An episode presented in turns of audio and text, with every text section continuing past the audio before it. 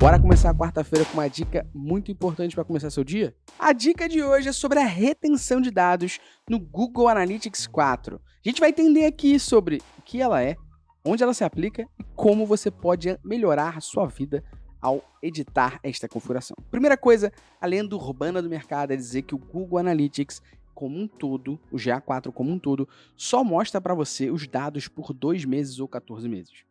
Na realidade, a retenção de dados ela não se aplica nos relatórios pré-definidos, que foram os que o próprio Google criou. Então, nos relatórios normais que você abrir no GA4, você consegue resgatar os seus dados por mais tempo.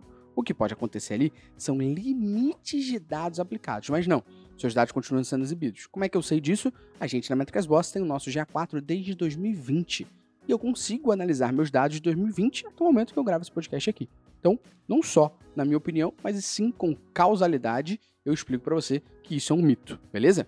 Segunda questão é que a retenção de dados ela se aplica somente a um tipo de relatório. Que relatório é esse? É o relatório da aba Explorar, que poderíamos dizer, baseado no Google Analytics antigo, que são os relatórios personalizados.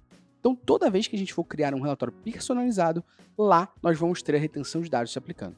E aí, mais uma vez, é o segundo equívoco do mercado, de achar que no relatório personalizado a gente tem os dados armazenados por apenas X tempo. Não. Na realidade, a gente pode visualizar os nossos dados por no máximo um período de 14 meses. Beleza? Então não é que os dados só fiquem armazenados por 14 meses, não. Os dados ficam armazenados por mais tempo. Porém, no relatório Explorar, o máximo de range que você consegue ver é de 14 meses. E aí me leva à terceira divisão dessa dica de retenção de dados.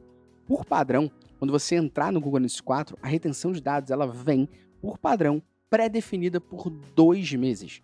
Se você não alterar isso para 14, que é o período máximo do Google Analytics 4, todo relatório seu da aba Explorar vai ter uma visualização de dados fixada em dois meses. Ou seja, você só conseguirá analisar os seus dados no relatório Explorar por uma visualização de dois meses. A não ser que você altere para 14. Então, relembrando tudo que a gente falou aqui, retenção de dados não se aplica ao Google Analytics como um todo, somente ao relatório personalizado, que são os da aba Explorar.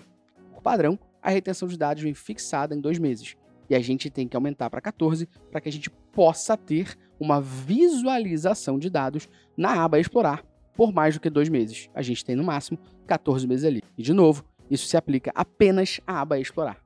E você tem que ter um nível de edição, privilégio dentro do GA4 para fazer essa edição e trocar de 2 para 14 meses. Então corre agora mesmo no teu GA4 e comece a mexer isso e espalhe para todo mundo o que de fato é retenção de dados.